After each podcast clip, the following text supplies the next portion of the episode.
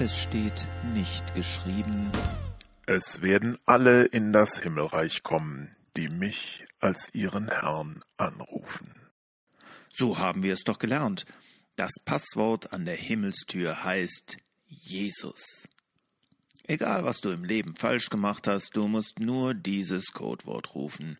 Wer anklopft, dem wird aufgetan.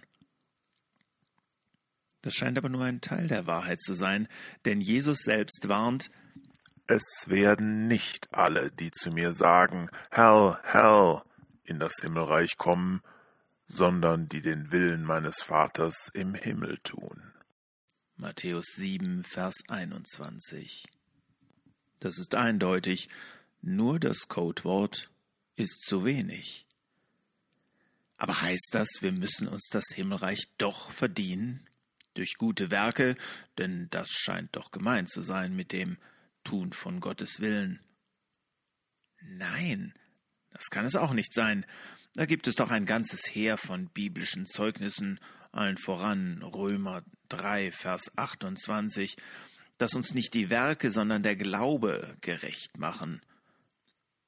Oder man denke an jenen Verbrecher, der mit Jesus gekreuzigt worden ist und von ihm das Himmelreich zugesagt bekam, obwohl seine Möglichkeiten zum Vollbringen guter Werke in seinen letzten Minuten dort am Kreuz doch ziemlich eingeschränkt waren.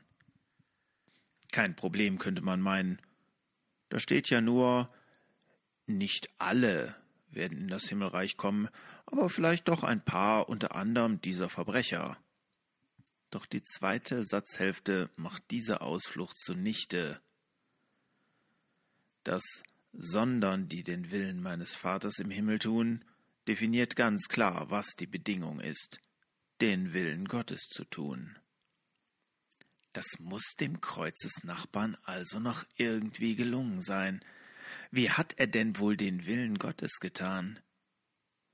Er hat Jesus als Sohn Gottes bekannt, hat seine Sünde bereut und seine ganze Hoffnung auf Gott gesetzt und damit tat er Gottes Willen.